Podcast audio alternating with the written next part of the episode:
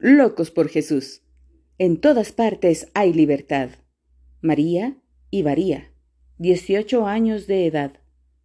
Unión de Repúblicas Socialistas Soviéticas, 1960.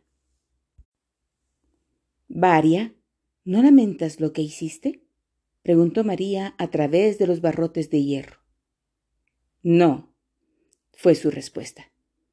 Y si me dejan en libertad, lo volvería a hacer y les hablaría sobre el gran amor de Cristo Jesús.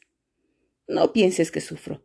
Estoy muy contenta porque el Señor Jesús me ama mucho y me da el gozo de soportarlo todo por causa de su nombre. Era la primera vez que María había podido visitar a Varia en la prisión. Su amiga estaba delgada, pálida y golpeada, pero sus ojos brillaban con la paz de Dios y un gozo sobrenatural. Las dos adolescentes rusas habían sido compañeras en un internado comunista. Varia que había sido miembro de la Organización de Jóvenes Comunistas, constantemente atormentaba y fastidiaba a María, una cristiana. En respuesta a tales acciones, María oraba por la joven comunista con especial interés. Un día Varia dijo, No puedo comprender qué clase de ser eres. Aquí son muchos los que te insultan y te hieren, y sin embargo, tú amas a todos. María respondió, Dios nos ha enseñado que debemos amar a todos, no solo a los amigos, sino también a los enemigos. ¿Puedes amarme a mí también? preguntó Varia. María la abrazó y ambas comenzaron a llorar. Poco tiempo después, Varia aceptó a Jesús como su Salvador personal y dio testimonio a todos abiertamente. María escribió a sus padres. Fuimos juntas a la Asamblea de los Impíos, la reunión del Club de Jóvenes Comunistas de la escuela. Le advertí que actuara con reserva, pero fue inútil. La acompañé para ver qué sucedería. Después del himno comunista, Varia se puso de pie frente a toda la asamblea. Valientemente y con gran sentimiento testificó a todos los que estaban presentes sobre Jesús, su Salvador les rogó a todos que dejaran el camino del pecado y acudieran a Cristo. Se hizo un gran silencio y nadie la interrumpió. Cuando terminó de hablar, cantó con una voz espléndida el himno cristiano completo No me avergüenzo de proclamar el nombre de Cristo quien murió, de defender sus mandamientos y el poder de su cruz. Después, después se llevaron a Varia no sabemos nada sobre ella, pero Dios es poderoso para salvarla. Oren. Pasaron varios meses después de la visita a la cárcel. Entonces María recibió una carta de su amiga que estaba en un campo de concentración en Siberia. Varia escribió diciendo, Mi corazón alaba y le da gracias a Dios de que a través de ti me mostró el camino de salvación.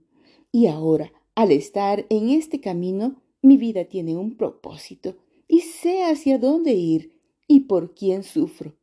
Siento el deseo de hablar y de testificar a todos sobre el gran gozo de la salvación que tengo en mi corazón. ¿Quién nos podrá separar del amor de Cristo? Nada ni nadie. Ni la prisión, ni el sufrimiento. Los sufrimientos que Dios nos envía sirven para fortalecernos más y más en nuestra fe.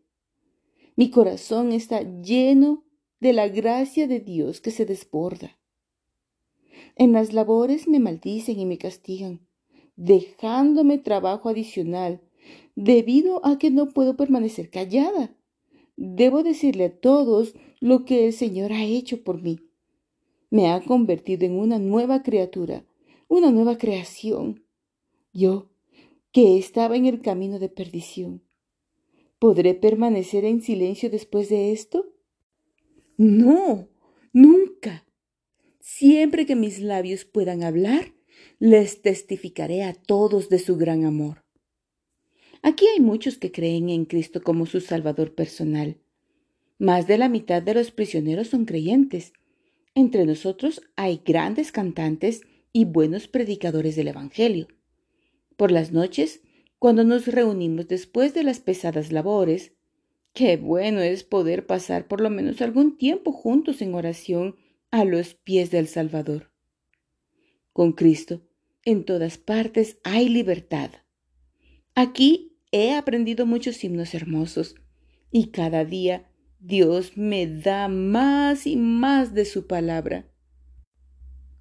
Todos los hermanos te saludan y están gozosos de que tu fe en el Señor sea tan fuerte y de que lo alabas incesantemente en medio de tus sufrimientos. En el amor de Cristo, Varia.